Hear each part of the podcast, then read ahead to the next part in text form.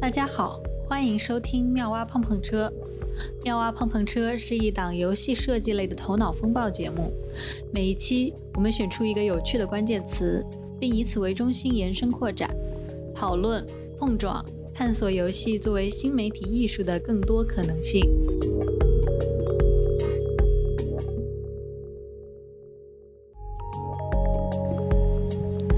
锵锵锵！妙蛙碰碰车听友群上线了，关注微信公众号“妙蛙碰碰车”，后台回复“加群”即可获得相关信息。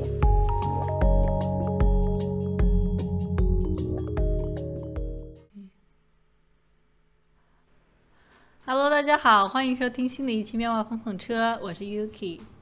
我是滑滑梯，我是魔龟。英国女王最近刚刚去世，作为嗯，英国最寿命最长的国王之一伊丽莎白二世统治英国了七十年二百一十四天。随着科技的进步，现在人们的生活也是越来越好，所以人们的寿命也越来越长寿。所以今天我们就来聊一聊在游戏里头关于寿命的话题。寿命在游戏里，呃，其实会有很多的我们意想不到的一些使用方式。啊，有的甚至它不以一个寿命的形式来展现，所以我们觉得这是一个很有意思的话题，去探讨一下这样一个机制在呃游戏设计的过程中间到底占据一个什么样的一个地位。啊，那也是同样的，我们这一期节目分上下两期，第一期我们将讨论具体的游戏实例，在这些游戏中间给大家介绍啊这样一个机制。那么第二期的话，我们就会开启我们的脑洞。啊，使用我们的小卡片，看看我们在这样一个议题中间能有什么样的一些创造和新的发现。那我们开始吧。没错。Yes。我先想到的一个关于游戏寿命的例子就是 会消失的寿命。首先，我们可以来聊一聊寿命在游戏里面的普遍的形式。其实最普遍的形式就是一些战斗系统啊。这样的中间你的血条槽，对不对？对，就是你你有多少血量，然后你需要和一个呃怪物或者是一个敌人去进行战斗，然后在战斗中间这个血条基本上代表了你的容错率，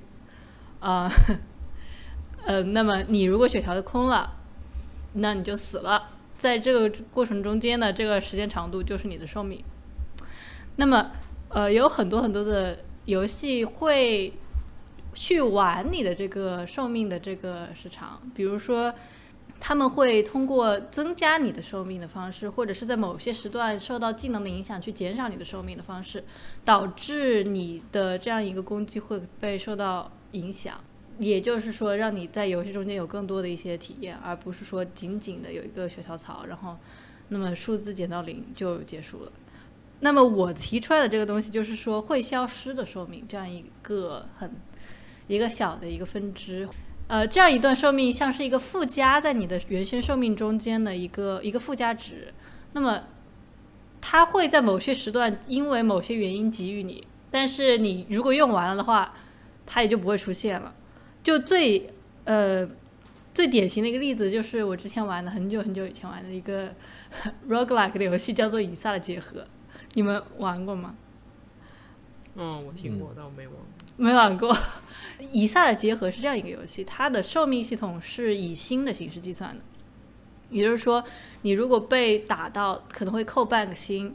扣一颗星。然后你如果这一颗星结，如果被扣掉的话，它就只会留下一个星星的那个槽，但是你的寿命是没有了的。就比如说，我有三颗的红心槽。那么就意味着我的寿命最长可以达到三颗红心，但是每一次我跟怪物进行战斗的时候，我可能会损失红心。当我损失红心了之后，我的星星草是不会消失的，但是我的红心填满的那个呃草是会随着我受伤而减少。当红心减到零的时候，那么人物就死亡了。那他们还有一个很特别的系统，叫做蓝星的系统。蓝星可能会是在嗯打完怪物最后面的。收集的那个部分捡到蓝星，或者是说有的时候你可以可能购买蓝星。那蓝星的存在就是它会独立于红星存在，它会被加在那个红星槽的后面。这样一颗蓝星的就是它的意义就是说它会在那里，是因为你通过某一些很特殊的方式获得。你跟怪物进行战斗的时候，它会首先扣除你的蓝星。当你的蓝星扣完了之后，它就不会回复了。你如果捡到了一些满血道具或者什么的，它仍然会只回复你的红心槽。也就是说，这个蓝星是一种会消失的生命，它是一种额外的生命。然后 不得不就体会体会到我们经常引用的守望先锋的例子，每一期必然有守望先锋。守望先锋的例子里面，就西格玛的那个技能。西格玛是守望先锋里面的一个英雄嘛，他有一个特殊技能，就是吸取呃子弹。当他使用这个技能的时候，他不无法攻击，但是他可以吸收敌人的一些朝他掷过来的攻击。在这个攻击结束之后，他会把这一部分的攻击值转换为自己的寿命。那么他这一部分寿命也是会消失的寿命。同样的存在的可能是还有卢西奥作为一个治疗英雄的大招。当他的大招被使用的时候，所有的周围的队友都会在他原本的寿命之上再加一条极长的寿命值。它这个寿命会随着时间的逝去而逐渐减少，最后减少到你本身的血量。这样的一个呃设计，就是让短时间内他们会有一个很大的寿命，让敌人在这段时间内无法形成有效击杀。那这一部分也是一个会消失的寿命，然后。我提的例子就是就是这个东西啊，就我觉得很有趣，他们使用一种这样的额外的方式。这个让我就是指就小小的嗯，就想想到了一个点，就是说有点像那种战斗游戏，我忘记具体是哪一部游戏了，就里面会有一个主角他快死了，然后他快濒临死亡的时候，他会有一个那种爆发，嗯，这个时候爆发的时候，他的就是能力或者也不是血。额外的生命，但是就是他突然就变得特别无敌，这个状态就只持续一段时间，然后可能他把怪都打完了，或者是持续多少秒，他又回到了一个非常虚弱的状态。我觉得这这感觉也是一种所谓消失的生命或者暂时的一种不知道从哪儿来的一个，呵 呵我就从一个叙事和情感上来来想这个东西，会还蛮有意思的。是他和我。之前讨论几个例子都不太一样。我之前讨论几个例子更多的是功能性的，就是说你有这样一个 boost，能够造成你在那个短时间之内有一个特殊加成吧。但它更多就是以数值的形式，你看到的就是数值的形式，而不是说嗯会有这样的一个情感和叙事。我觉得把它做成情感和叙事确实是一个很很棒的一个设计。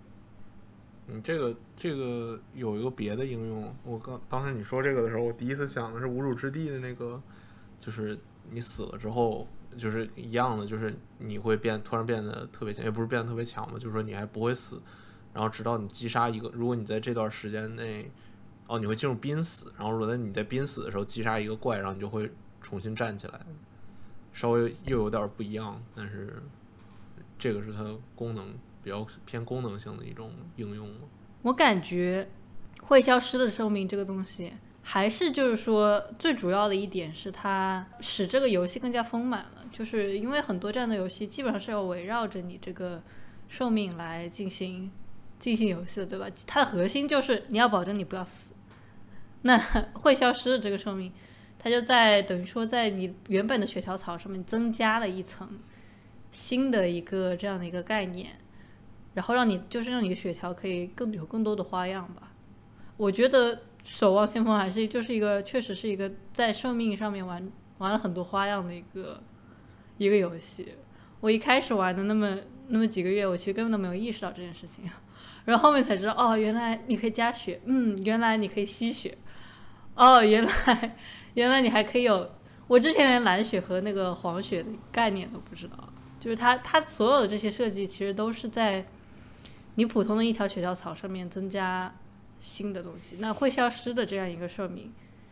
有什么？我会想，就是说它跟其他的一些嗯玩的这样一些机制有什么区别吗？就比如说，我们知道《守望先锋》上面有一条这样的一个黄血槽，呃，有些人天生就在自带黄血，有些时候是技能让你增加黄血。那么这黄血它的意思就是说，好像是呃能够降低。你受到的伤害吧，能够减伤百分之三十，好像是这个意思。它好像就是装甲，就是 armor，那个黄血是 armor。啊，但是它也是，就是说你会被打掉的，就像一个假护甲一样的一个状态，嗯对吧但它也是以，它至少是被加在血槽上面，就像它大家显示的嘛，对吧？嗯，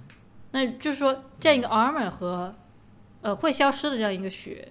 它们之间有什么在机制上面有什么不一样吗？就是为什么在有些时候我会选择使用 armor？为什么有些时候我选择去去设计一个会消失的一个这样的一个血槽？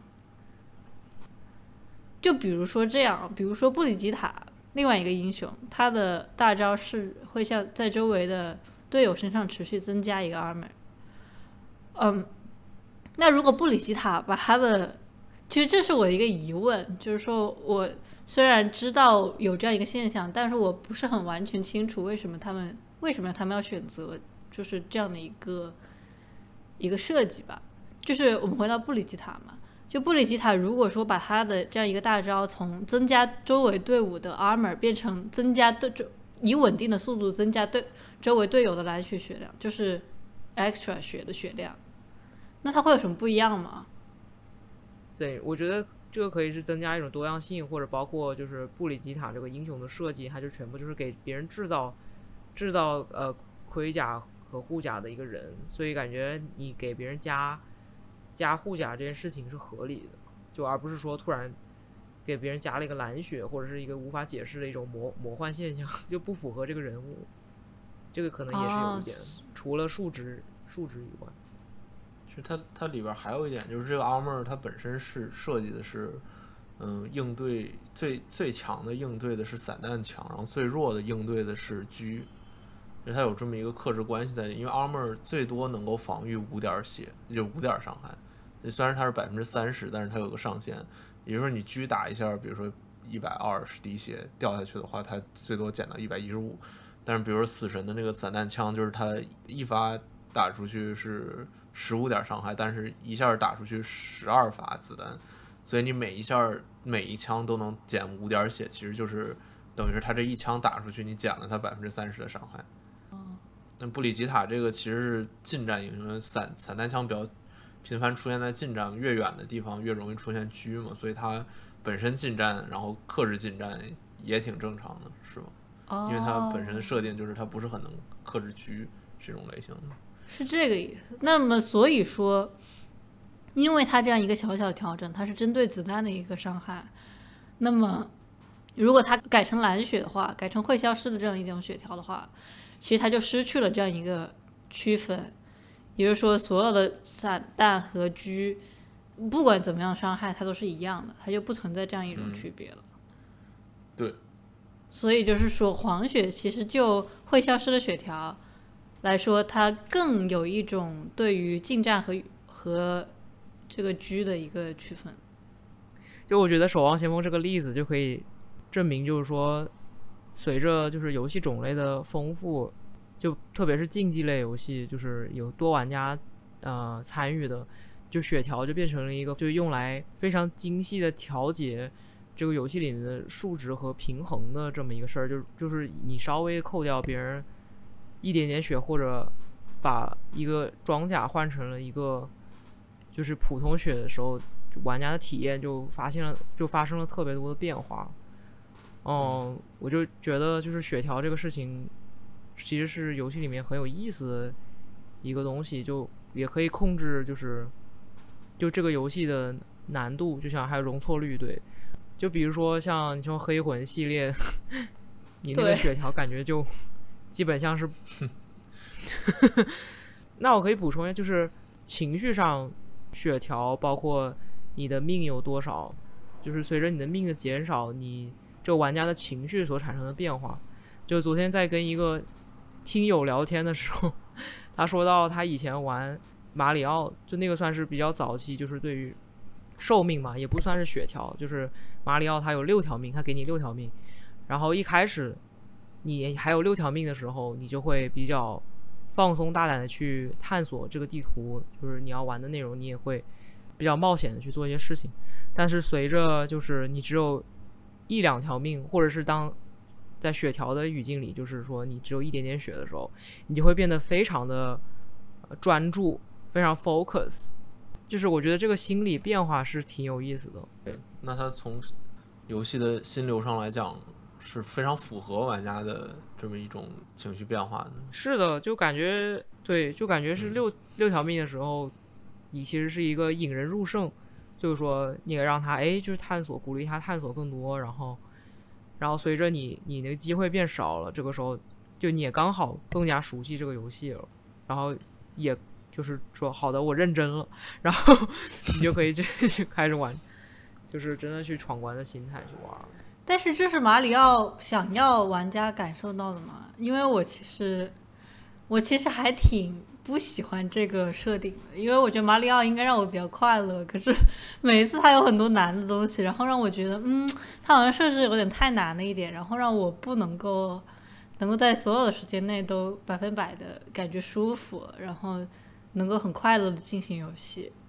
然后我甚至觉得这可能是我弃弃掉马里奥的那个的原因。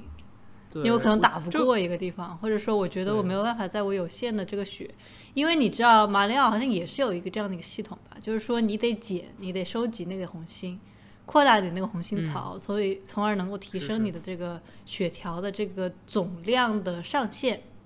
呃。但是我好像，我就总觉得我好像没有捡够，因为我不是种看攻略的人嘛，我就是随嗯缘去捡，然后有时候感觉就啊，怎么别人玩到这一关的时候已经那么多血了，怎么我就不行呢？而塞尔达也是有这个问题，就我总觉得我的红心血量不够，然后我最后面就弃游了，因为我觉得我打不过。是，我觉得可能一些早期的游戏，或者是有些设计师他在做的时候，他不会想着说，哎，嗯、做不同的，就针对不同的玩家群体来给一些不同设置，或者是就让你选择，比如说难易程度啊，或者是说给你稍微有一些提示什么的，就他可能反而鼓励那些非常骨灰级玩家去探索所有的秘密，然后再分享到社群，就感觉好像很多，特别现在的游戏吧，就他会就是期待有个网上社群会分享一些东西，所以他就把一些呃隐藏的东西做的很深。就这个，我觉得感觉，嗯，就又有他自己的一些好与坏。哦，那对我们这种玩家就挺不友好的。对，而而且可能会打破一些就是神秘感，就是说，你如果看了攻略，就发现，第一你会发现哦，原来这个游戏地这么深；第二，你就觉得好像好像答案都已经给你了。我感觉这属于那种很日系的 RPG 的游戏可能会做的事情，可能有一些三 A 的美国这边的三 A 也会做，但是我感觉总的来说这个行为好像很日本，就是藏得很深，然后让你去骨灰级的玩家在 BBS 上面进行分享。我觉得这可能是跟跟亚洲文化有关，就是嗯，这是我自己的一些想法，就是觉得亚洲人在比如说呃欣赏一个作品或者什么，他们会觉得是自己的问题没有找到，但是欧美的玩家，我欧美的人会觉得说是系统的问题或者是设计者的问题，然后所以你必须得做好这个 tutorial，我没有义务去找到，但是亚洲人就会说我努努力，就是可能是我不够努力，但这个不也被很多网上的人诟病？比如说碧玉，碧玉就是所有的东西都放在了地图上，然后你就完成任务一样的一个一个找，一个一个走的那种感觉，后来就很无聊。其实这个再引申出，就是我一直不是很理解的一个点，就是你这个东西，你已经卖了六十刀了，是吧？你为什么要让玩家，你让玩家在里头待一百个小时，跟让玩家在里头待二十个小时，它都大于两个小时，它都退不了款，不是吗？就是为什么要做那么多？就比如说，就是育碧的那些游戏，就它它一百个小时，它实实际上它真正的主线也就是二十个小时的量，然后但是它就是把所有的支线都给你标出来了，然后你你就有一百个小时可以玩的内容量在里头，但是完全没必要，你只需要像比如塞尔达或者是嗯、老头环一样，就是把这个最精彩这个主线，你就告诉玩家你必须得玩这个，然后剩下的没有必要把它加成任务放在玩家的玩家任务列表里吧，我觉得。我觉得可能这也是一种三 A 游戏设计上的一种走入了一种死胡同或者是牛角尖的这样一个方向吧。他们可能过度的追求这种白金啊，然后追求这种收集，嗯，尤其像这种大作，嗯它很多时候，对吧？它不得不往里面塞一些东西，就比如说，嗯，之前 R 星就是在做这些嗯大地图的时候，他会考虑到说，我要再增加很多很多的风情，比如说那个《荒野大镖客》，他说我要增加很多很多这个西部啊，这个十九世纪的这个这个西部风情，我要让大家都知道，哎，这里还有昆虫学家啊，这个还有还有干这个干那个的人，然后把它散落在地图上，啊，其实就有点鸡肋的感觉，就是你加了这东西吧也行，但是你不加这东西其实也可以。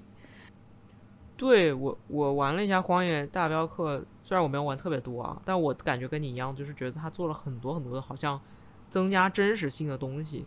但这个真的会就是提高，就是比如说沉浸感吗？还是说，就是它的目的会，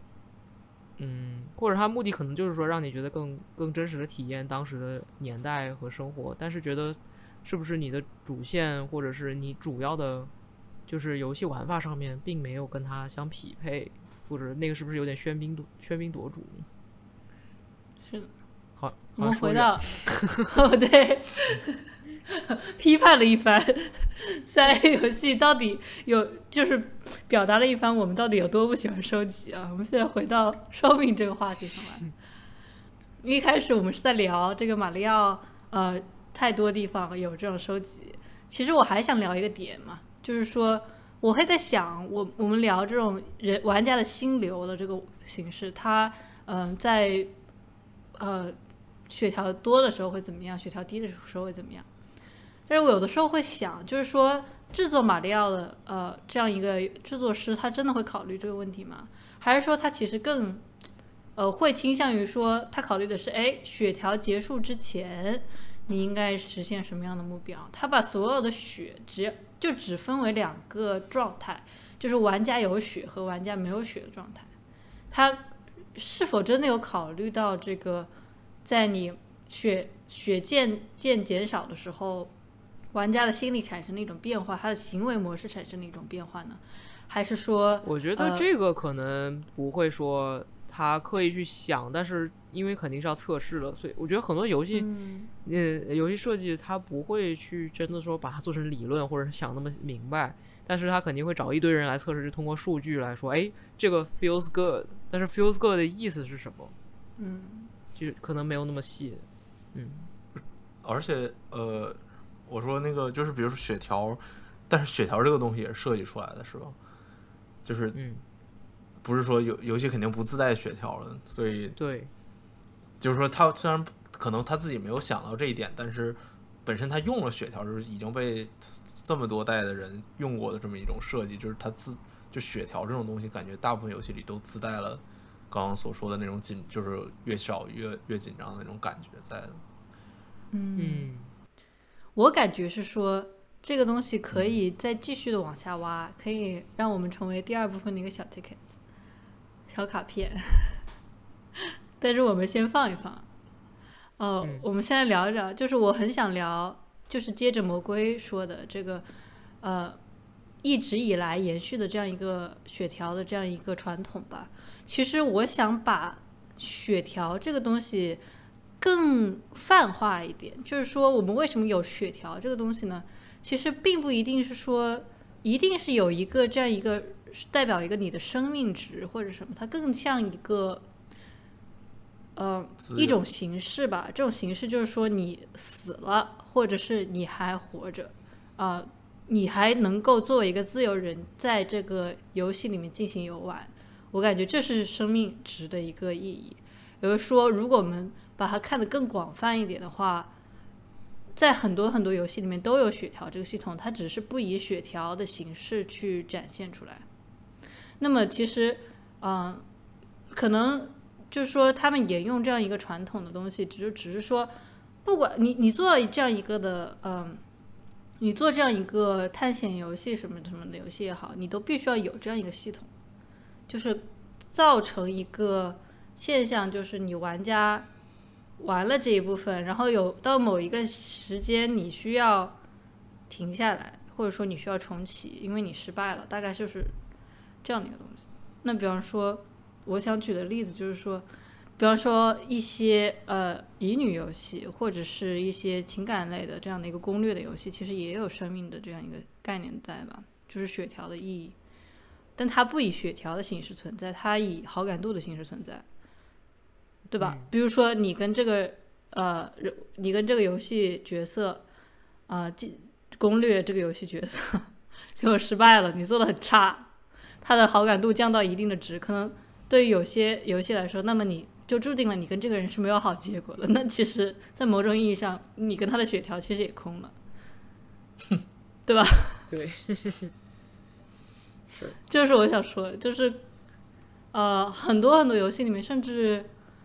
不是以血条的形式去呈现这种划分，呃，更基础的是，我们看到这种传统的呃使用是一种我们对于游戏里面需要有这样的一种重启、死亡和能够是呃像一个能够普通的去探索的这样一个呃三个状态的一个一个划分。这是一个很传统的一种游戏思思维。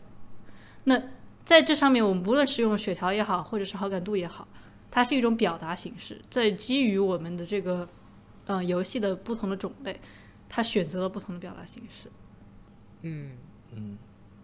那可以理解成为，那是不是可以理解成为这种表达形式控制了玩家在这个在这个游戏里面的寿命？对，就是这个意思。对，它就是它控制了玩家在这个游戏里面的寿命。那这个寿命其实就是指他能够自由的玩，作为一个他能够在游戏里面被称之为一个自由人，他呃可以去享受这样一个游戏里面的任何的一个情景的一个方式。这就是他活着，他能够在这里面享受多久，就是他的寿命值。嗯，我我觉得你说的很对，而且其实血条还有一个，在他活着的这个状态中，它本身也是有一个嗯效果的，就是就怎么说，我比较倾向于把血血条在就是在他活着这个状态中，我比较倾向于想象成嗯一种资源，就是它跟所有的其他资源都是一样的，比如说嗯。呃，在建造城市游戏里头，你会有钱，嗯、你在比如说魂类游戏里头，你会有体力，就当然你也有血了，但是就比如你会有体力，然后大家会更倾向于称，比如说你的体力为一种资源，你需要控制，嗯，就大家说魂系游戏在创新的时候是创新了那个精力条，你需要有一个条，你在不断的控制你的进攻跟防守，但其实所有的游戏里头，就是血量或者寿命，它都是做成一种。就是这么一个这么一个资源，然后这个资源它唯一的呃不一样，跟其他资源不一样的地方是，这个资源用光了，然后你的你就会结束这个游戏，或者会发生一些特殊的事件。嗯但是就是很多游戏它这么，你如果把它当成资源这么看的话，就能出现很多很有意思的设计，或或者是呃什么其他，就比如说呃在 MOBA 游戏里头，你可以拿。或者是在呃肉鸽呃肉 roguelike 游戏里头，你可以拿血去换道具，你可以拿呃就比如说在 MOBA 里头，你可以是你的血越低，你的攻击力越越强。如果说嗯，都看成血，就这些东西就没有那么直观。但是如果你就说这就是一个资源，就是一管，就是哪怕三个星是一个就是是一个离散的也好，或者是个连续的，是一零到一百，嗯也好，就是它就是一种。嗯，玩家可以需要控制的这么一种东西。嗯，嗯，感觉到那个时候就真的就是说拿血去换换物品这个东西，就真的感觉嗯很难，就特别是在竞技类游戏里面，就感觉会很难把它想象成一个很真实的血了。就这个时候，嗯我觉得玩家在想的时候，肯定也是就把它换成资源置换。当然，除了就让我想到，就是在那个邪恶铭刻里，就是 inscription 里面，就是说你想要多一条，哎，是你想要多，哦，对他不是说你你跟那个那个人打对战，然后你你们赢的方式是说你你你得分了，然后就一个在一个天平上增加一个重量，然后有一个道具就是说好像是一把剪刀还是起子还是什么的，然后你就以为你是直接拿那个起子去放到放到那个呃天平上面去增加重量，但是他说不是，是好像是把你的牙给拔掉，然后再把你的牙 放到那个天平上去称，就这种感觉就是非常具象的。和结合一些就是感官类的，就是说拿血当资源，或者说可以拿你的眼球去放到那个天平上，就这种，我觉得当时是这个游戏好像就把这个，因为 roguelike 里面还挺多这种就把血当资源嘛，然后我觉得他好像是把这个东西变成叙事化，就也还蛮有意思的，就进一步的，就是嗯的一种游戏游戏叙事是。我还想聊一点，就是延续我们刚刚我刚刚聊到的那个思路吧，就是说，如果说有所有血量这样一些相关东西，它的本源其实是一种游戏状态的切换，因为不管怎么样，呃，我们去做这个资源置换也好，我们都知道你死了这是有代价的，这就让这个血条的置换是吧？啊，它又有从别的意思在里面，它。还是会影响到你在游戏中的一些一些状态。那如果说是这样的话，呃，如果游戏本身就应该有这样的几个状态的话，我们是否可以在这个上面进行一些创新，或者是说深挖呢？就比如说，你一定要有死亡吗？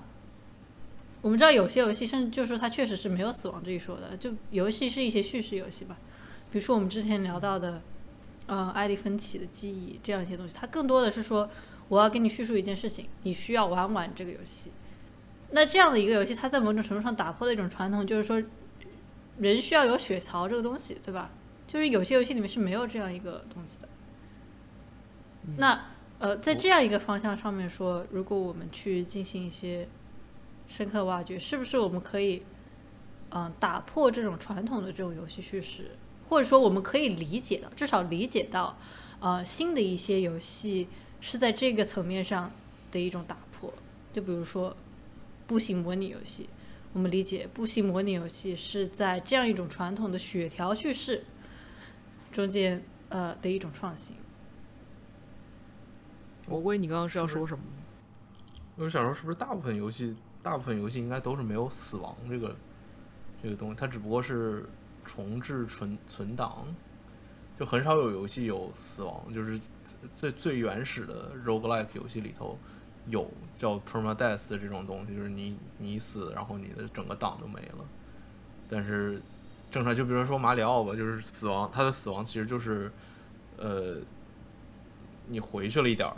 是吧？就跟艾迪芬奇，你如果做一件事情没做对一样，就是你回去了一点儿。艾迪芬奇，你会回去吗？你不会回去吧？艾迪芬奇对。你只是会卡着，对 你不会卡着吗？好吧。哦，我觉得这个就是其实是一个很大的区别了，就是你会不会在这个叙事中的时间线上横跳，其实也也是的一种就是死亡代表，就是你死亡是有代价的，会让你至少丢失一部分的存档，呃，如果不是丢失全部存档的话，但是有一些游戏它完全消除了这样一个死亡的概念。我觉得可能这甚至说失失去这个死亡的概念，它的本身其实就是在近一二十年来的一种创造。你知道，但是我觉得，呃，这个就带我们进入另外一个命题，就是说，游戏里面需不需要有结尾？因为按照你的定义来说，就是说，呃，这个寿命就是玩家就是为了控制玩家在这个游戏里面自由移动的时间。然后，那步行模拟器，因为它一定有终点，就特别是像艾迪芬奇这种有故事的，但有故事，像一个电影有故事，你就有结尾。那之前我心里面一直在想的，就是说你怎么说呢？就是说，当一他如果有终点的话，因为很多玩家，我很多玩家会觉得玩完一个游戏意犹未尽，觉得说啊，我还想在这个世界里面多待一会儿。但是就是说，那种，对，但是说是，如果一个没有终点的游戏，就是是不是就嗯该怎么问？就感觉是一个问题，就是说，呃，大家都知道生命是有限，寿命是有限的，包括你在游戏里面的时长也是有限的。但如果你真的把这个变成了无限，就是不是真的是玩家想要的，或者是真的是我们想要的。像我觉得像步行模拟器里面，就是如果你没有一个主线故事，就突然好像你的行为都变得没有意义了。所以就是说你不知道为什么你还在这儿，你没有目标感，所以就是怎么嗯，对对，最后说一句，就是说，觉得这个生命的有限的资源这个事情，就让它变得珍贵，我觉得是很必要的，就是有限的寿命，嗯，嗯，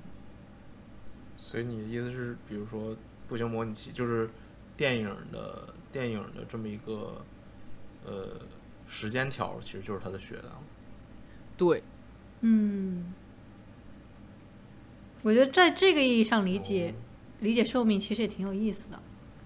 嗯，确实，我们就可以把这，我觉得我们更像在讨论另一个更广广阔的话题，而不是说我们在讨论，呃，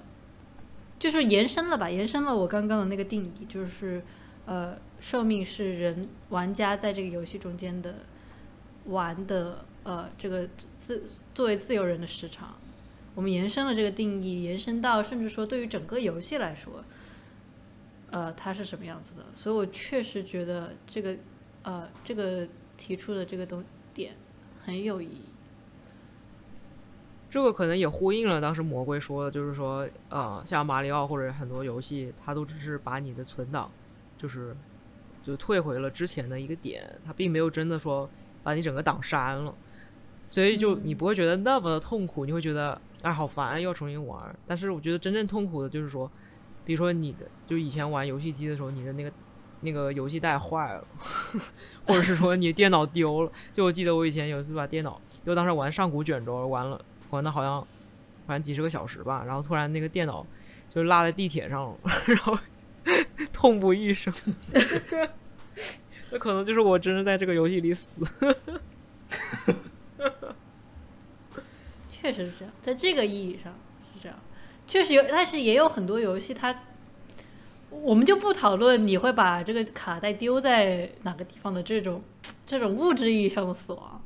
呃，我们讨论呃，在游戏设计上面的寿命的时长，那塞尔达这种，我记得你如果打完了龙，你还是可以在世界探索的，甚至有更那个的那种动物森友会，我觉得是一个更呃更鲜明的例子吧。其实也不说更鲜明了，动物森友会也是一个很好的例子。呃，动物森友会是一个任天堂出品的呃非常非常休闲的游戏，它的整个过程就是你在一个岛上定居，然后那么就会有很多的岛民，你你在这个岛上就会拥有创造建筑、种植，然后跟岛民交互，然后还有一些活动，就是基本上还要还房贷，还要还还我房贷已经还完了，卖卖那个大头萝卜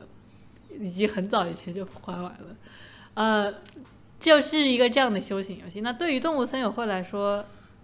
只要你卡带不掉，你没有寿命一说，对吧？而且我们听说过很多的一些很感人的事情，就是在呃这样一盘卡带在家族代际之间传播，甚至在这个游戏的主人在他真的物理意义上去世了之后，他仍然可以通过这样的一个呃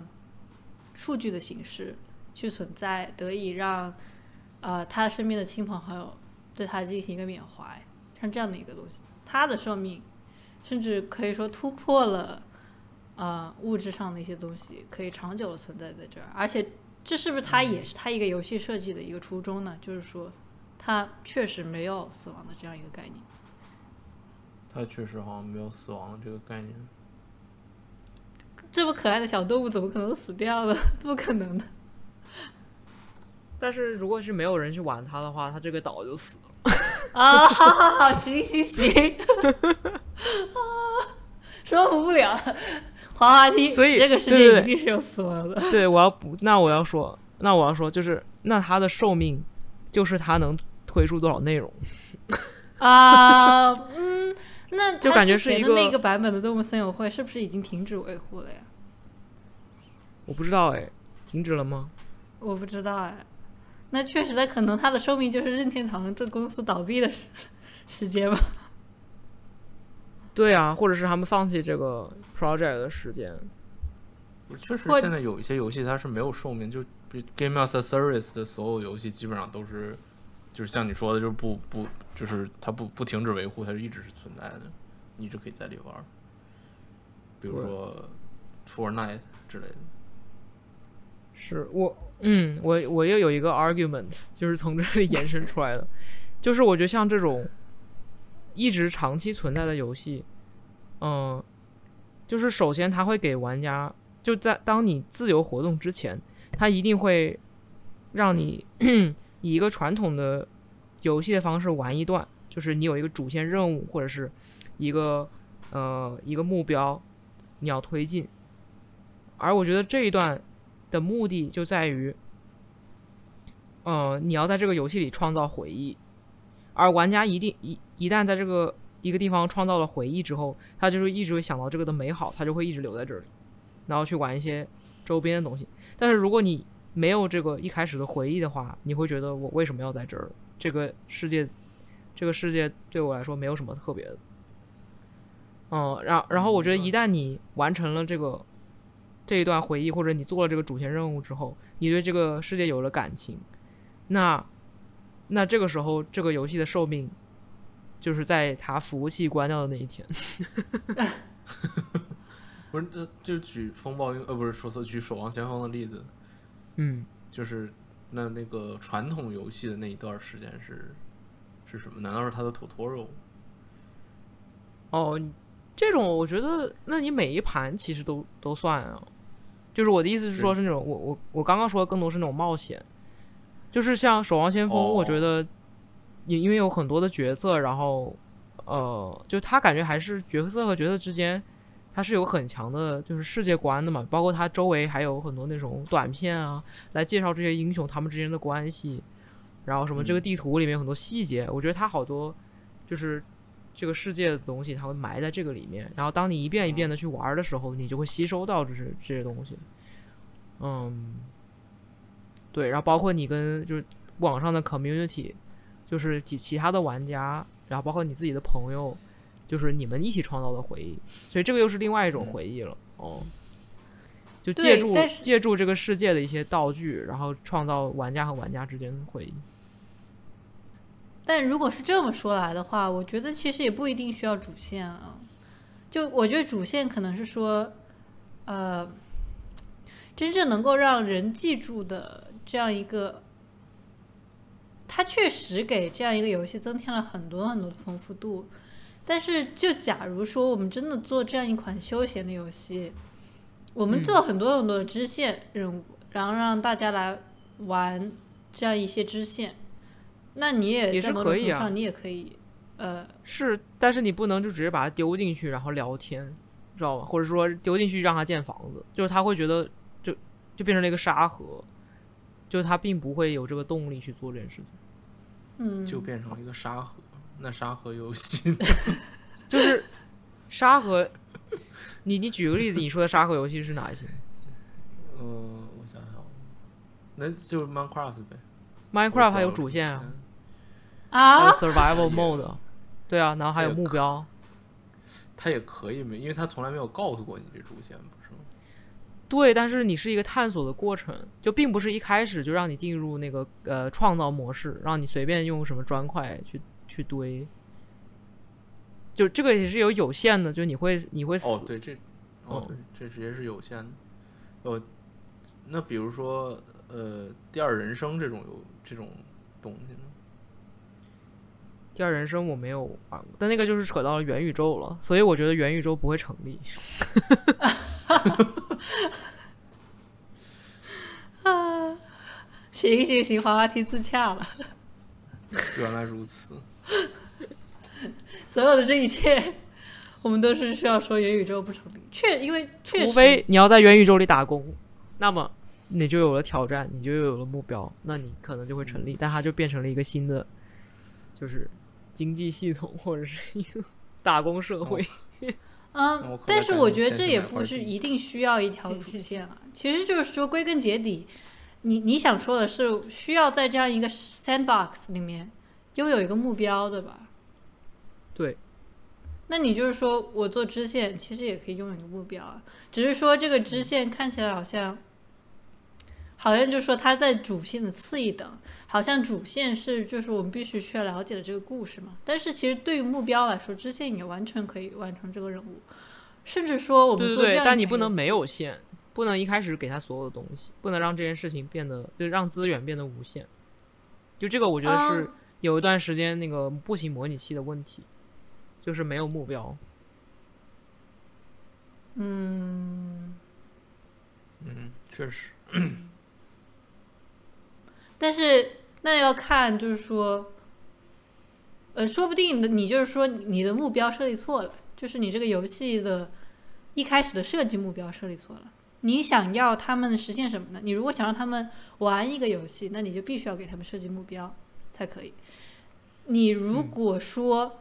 我这个游戏的目标就是社交，比方说元宇宙，对吧？那我不需要那他一定也要有目标，这个就是我在争论的，就是你想要一个玩，就你想要玩家在你的游戏里面社交，那你必须要有目标，让他们进来这个世界，要不然你的世界就跟任何其他的一个沙盒或者任何一个空房间都没有没有区别。但是你给他们设定的目标就是我需要社交嘛？那你它那你得可以没有其他的主线任务啊，对吧？啊？就是说，比如说，呃，我设定的目标就是社交，我在这个游戏里面，或者说非游戏，因为它已经进入元宇宙的范畴了，啊、它的目标，它的这样一个东西就是我，你一进来，我给你提供很多很多的方式，给你提供新建房间的权利，给你提供漫游、走路这些权利、这些功能。它没有一个很强烈的说游戏性的目标给你，但你知道，你进来的时候，你抱着的想法就是我要在这里社交，那这就是你的 object。如果我们要讨论说，呃，一个游戏必须要所谓的一个社交的这样一个，呃，必须要有一个所谓目标的这样一个概念，那这个讨论就虚无化了，因为所有东西它都必须要有一个目标嘛。我们现在只是讨论说它的目标，我需要给它设立到什么样的一个程度。我我我是需要一定要有一个支线一个故事，所谓的故事呢，还是说其实无所谓？但是你游戏设计师在做一款产品的时候，必须要所有一个，你必须要知道你自己在做什么，这样一个东西也算是一个目标。那我觉得社交游戏它的目标是社交，嗯那你其实并也不需，并不一定需要说我在主线上面，或者是在这个我要规定你的一些游戏寿命的这个方面，我需要去做一些什么很特殊的一个规划。所以其实呃，我觉得在这样一个层面，我们也可以 argue 说讨论元宇宙到底是不是一个游戏，或者是说它不是游戏啊，这个也不是说说定了。对，或者是说一些沙盒，啊、一些一些步行模拟，对吧？你你你所谓的一些在里面没有一些支线，让人感觉到迷茫的东西，到底是不是游戏？它很可能在这样一个程度上来说，并不算是一个游戏。嗯，所以你说元宇宙那些，他那我觉得就是聊天室啊，就对，其实对某种程嗯度上是这样的。那我们还有什么要补充的吗？从寿命聊聊到了元宇宙，这真是没有想到。这期的标题可以叫“元宇宙是不是游戏哎呀，我的妈呀，噱头来了！哦，我有一个小小的例子想补充，就是，嗯，就就是那个 one hour one life 这种，就是之前在说那个寿命的不同形式吧，游戏里的用法。嗯，one hour one life 就是说一个玩家进到游戏里面，他只能玩一个小时，然后之后你这个人物就去世，还还好类似是这样。嗯，然后有另外一个玩家，就是好像是一种传宗接代，就是说，应该是你们一起玩一个部落还是什么的，然后呢，你你就玩这个一每个人物的一一个小时，然后他就死了，但是你的部落还存在，就有另会有另外一个人诞生，然后这个玩家又玩这个部落里的，就感觉更像是一个集体主义的这么一个东西。？”嗯，那这个时候，这个游戏寿命，或者说这个玩家在这个游戏里的寿命，感觉就变得更加宏大了，而不是只是局限于这个人的这一个小时，而是你们就一直以来就堆堆堆堆起来的这么一个这么一个生命体。嗯，我觉得狭义的来说，这个寿命其实每个人的玩家的寿命其实就只有一个小时，对吧？广义的还会还可以还可以复活。OK，但是这个人的生命，对吧？这个独立的这个人的生命，在里面只有一个小时。感觉这这个很像一个什么社会实验。比如说，他好像是每个人都打字，呃，反正你小时候是肯定不会不能打字，只能打字母，然后长大了之后好像才能打话跟词儿还是什么之类的，然后基本上就是就它就是一个帝国时代，就或者是像 Minecraft 那种，你两个树枝儿变成一个斧子，然后两个斧子再变成一个什么更高级的什么东西，然后就一直往上进化，可以从原始社会进化到现代社会，然后你就基本上，比如说你你一出生，然后发现，呃，只有你跟你妈，就是你妈也是个其他玩家，然后呃嗯，身边就是有一堆，比如说是现代的电脑，然后你肯定会很懵，因为你一出生，可能这个游戏一开始玩的是你如果一出生的话，身边是一堆树，然后你需要去捡树枝儿，但是后边儿就变成了你直接出生在一个房子里。然后你就用这些房子里的东西，然后再去形合成更高级的东西，就是你每次出生都嗯在它这整个大社会循环里的一小部，就是一个历史长河的一小部分里，就感觉很像，很像咱们人类社会是这个感觉。嗯，对的，我感觉这一类游戏，其实，在某种程度上，并不是说像我们之前讨论的这个游戏中间的一个玩家的一个寿命，它更多的是游戏本身其实就在向你叙述寿命这个概念，对吧？它很强烈的提出了这样一个概念，并且把它融合进了叙事里面，然后它要你体验的就是这种你在人类长河中间的这样一个瞬间，嗯作为一个集体的一个瞬间。这种感觉。对，嗯，这确实是寿命这个主题的另外一个方向，就是说很多游戏它会使用寿命这个概念，它探讨的就是寿命这个概念，还挺有意思的。对，如果这个对他如果本身他关注的不是人的寿命，而是这整个游戏的寿命。啊，你说的游戏的通常游戏里头，对，通常游戏的寿命都是由人的寿命，就是都是由玩家的寿命来决定。但是有一些不是，就比如说这个，对，啊就这个就会形成了很有意思的一个反差或者一个矛盾吧。就是说，到底是人的寿命重要，还是说整个世界的，就是或者你的整个文明文明的寿命？那其实跟那个呃，就是策略 RTS 那种游戏是思维是很像的，就是人可能每一个每一个兵，他都是鲜活的人命啊，但是在这个游戏里面，他就只是你的一个 棋子。它在这个游戏里面 就是资源呢、那还有什么？对，它就是变成了资源。我操，原来玩那个游玩 One Hour One Life 的时候，我们也只是资源。对，其实真的是这样的，只是你你第一次感受到了你作为这个层级里面的中间部分的一个存在。天呐，珍惜生命。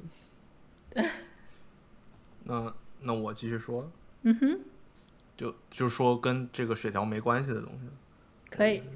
行，那就是举一个真的就是把寿命挂在这游戏里的一个游戏，叫师傅，就师傅，你们玩吗？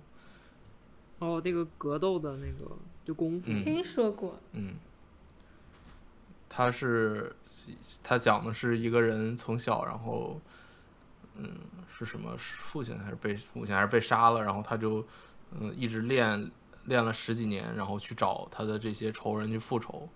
是他他的父亲是是这么一个师傅的，就这么一个武武呃什么武术家，然后他的弟子。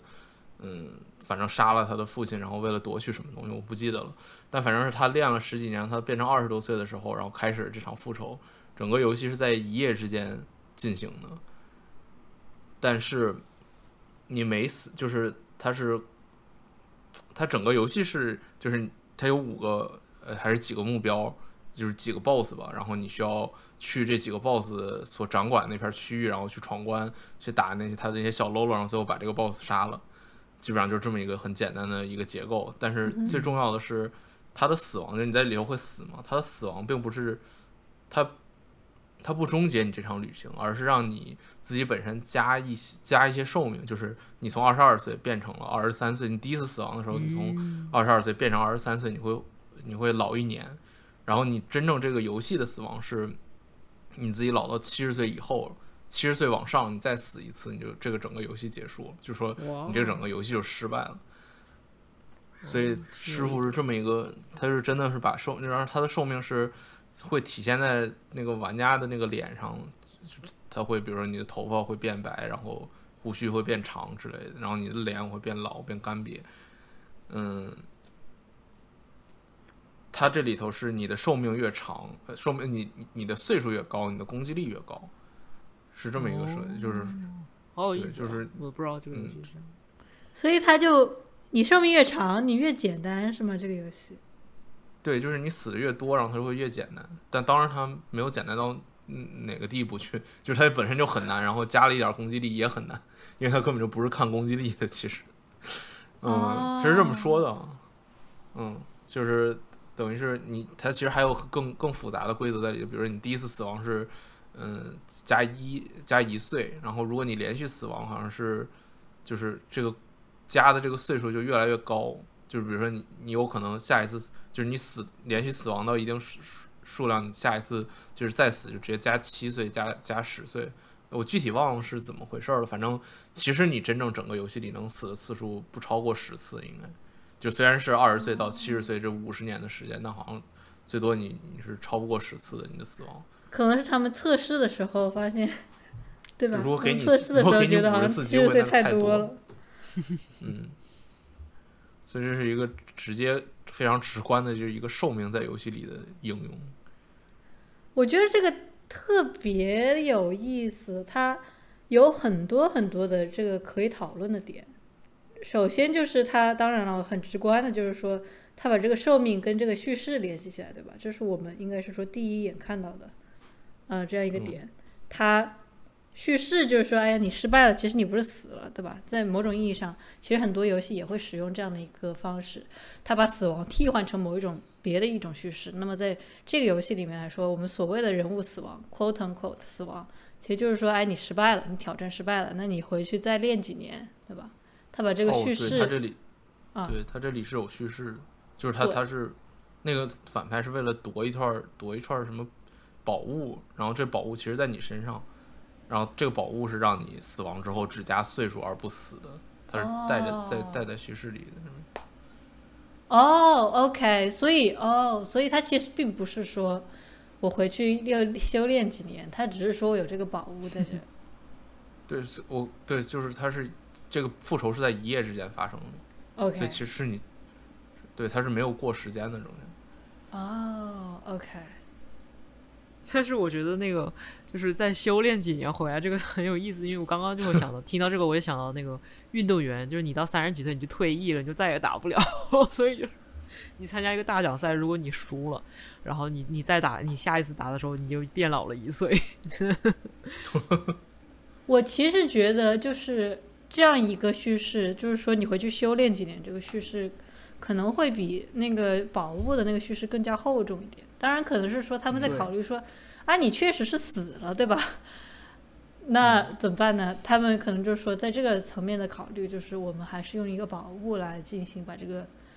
叙事规划起来。但是我其实觉得，如果说他单纯就做你回去修炼几年，它可以更好的体现这个厚重的度。当然了，他同时也必须要放弃这个一夜之间的这个，呃，这个叙事，同时他也要用很多的东西去圆这个为什么，为什么？你都过了七年了，这个人是他们这个怪人那个 boss 什么的，还是同样的没有变化，他可能也考虑到了这个点，所以他在叙事上，呃，做了一个取舍。而第二一点，我想说的就是，他感我感觉这种这种增加攻击力啊这种东西，好像又又让他在机制上面多了一层东西，就是你越打越简单这个事情，呃，是一种反直觉的一种事情，对吧？我们很难想象，越打这个数值上面看起来它越简单的过程。虽然啊，其实说很多 roguelike 的游戏确实是这样的，就是你越打到后面越简单，因为你有很多很多的技能了，其实并不是越来越难的一个过程，它更多的是一种成就感的过程。但是它这个数值的增加其实是一种反直觉的，因为玩家看到就是哎数值增加了，这个这个 boss 的血量啊，boss 的一些技能啊却没有改变，也就是说哎这游戏突然对我宽容了起来。它它其实是游戏本身。本身本质是没有变化，但是设计师把这个本质以一种更直觉的方式呈现了出来，我觉得这个也挺有意思的。嗯，但是我就在思考，就是说它会造成一种什么样的一个整体的体验呢？那而且是说我需要达到的玩家其实他并不是说一次死亡就是一盘，可能对于这个玩家来说，你打完了这个怪物才打完了这个 BOSS。不管你多少岁打完的，它才是一个一盘，才是 roguelike 里面的一盘。这种这种感觉，只是说你在打你在打的东东西本来，其实如果在一个普通的 roguelike 里面，它可能是说是不同的怪物，对吧？它现在把它压缩成了同样的一个怪物，它通过修改你的数值去改变你跟这个 boss 对战的一个一个体验，在某种程度上，然后。那么你的目标其实也像 roguelike 一样，并不是说我需要打过，我需要胜利，而是说我要以什么样的形式打过？我要在多少岁的时候去赢？我二十二岁就赢了，那说明我真的很厉害，对吧？